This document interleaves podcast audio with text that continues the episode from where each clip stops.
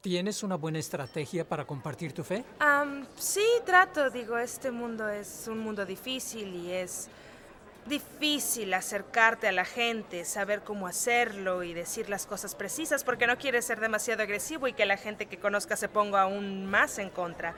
Así que para mí siento que es mejor formar una amistad con alguien y luego ya le tienes bastante confianza como para hablar de tu fe y esas cosas. Hay un momento para decir las cosas y creo que empezar a hablarles cuando no lo esperan puede, tú sabes, hacer que se pongan en guarda contra ti y a la defensiva. Así que es bueno edificar esa relación y luego contarles lo maravilloso que es Dios y que es el mejor plan para ti y siempre está para ti. Sí. si yo supiera que mañana algo horrible iba a suceder, probablemente hablaría de la eternidad y del cielo y... Tú sabes, porque acabo de perder a, a un amigo cercano en un accidente y así como que ahora nadie tiene la garantía de otro día en esa tierra y pero... um, Es bueno pensar así, porque en lo que se refiere al evangelismo, por amistad yo solía pensar, tienes que edificar una relación con una persona antes de poder hablar de su salvación eterna. Pero, ¿sabes que puedo establecer una relación con alguien en tres minutos? sí. Si me preocupo por su destino Sí. eterno, yo sé que puede ser arrebatado a la eternidad mañana. Así que ahora cuando conozco a alguien trato de ser amoroso, amable y bondadoso. Sí. Y digo, Dios dame valor.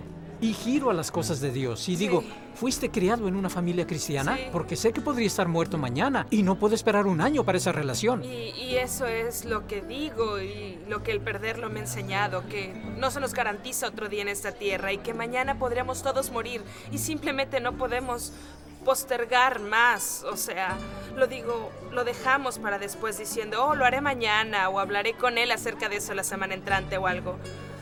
O sea, pero no podemos, no sabemos si tendremos jamás esa oportunidad y si, si, si mi hermano y yo estuviéramos hablando de que si nuestro amigo Mike, quien falleció, no hubiera sido cristiano, digo, nos sentiremos tan culpables después de conocerlo ocho años y nunca, tú sabes, guiarlo al Señor y cómo saber que Dios estaba abriendo una senda para que le ayudáramos y si no lo hubiéramos hecho, o sea, por suerte si era cristiano. Piensa en tus amigos inconversos con los cuales estableciste Sí. una relación y no has hablado. Porque ¿sabes lo que he Sí. encontrado? Entre más demoras, más difícil se hace. Sí. se hace distante. Así que ahora voy a decirme a mí mismo, ¿por qué me detengo? ¿Es porque tengo miedo al rechazo? ¿Tengo miedo de ofender a esa persona? Pero podría Sí. ser arrebatado a la eternidad para nunca volver.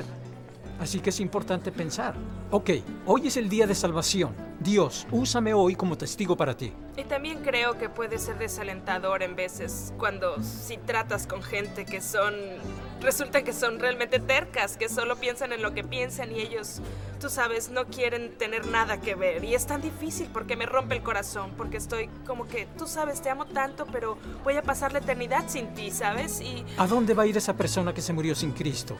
Que se murió en su pecado. Infierno.